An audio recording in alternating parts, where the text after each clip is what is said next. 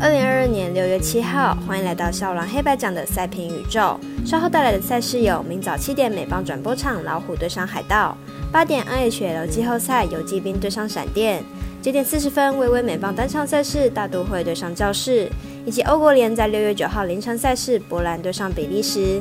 以上赛前评论细说分明。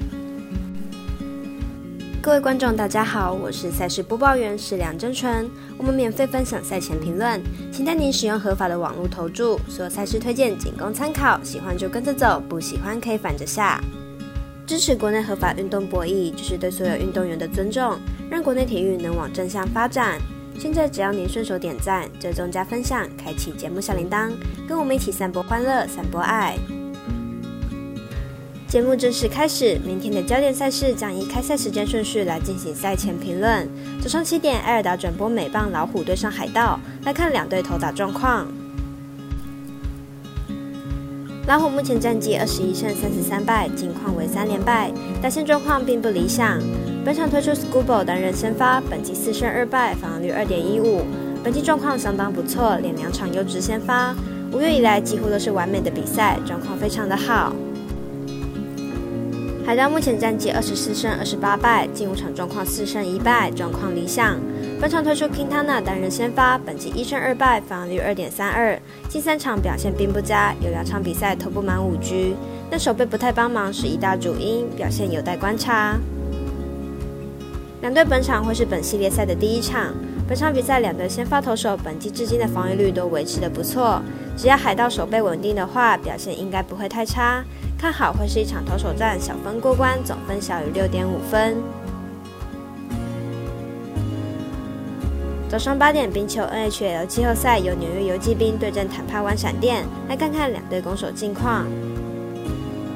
游击兵和闪电在前面三战各自保住了自己的主场，明天比赛继续在闪电主场进行，还是拥有主场优势的闪电胜算较大一些。闪电上一战惊险逆转游击兵，虽然整场比赛机会不算少，有高达五十二次射门机会，但到了最后关头才把分数超过去。明天比赛如果把握度高一些，要获胜应该会比较轻松。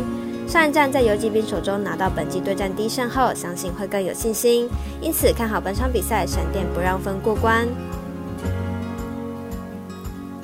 明天微微表定单场赛事是九点四十分，大都会对上教室。另外日籍强投打比修有登板，来看看两队投打数据。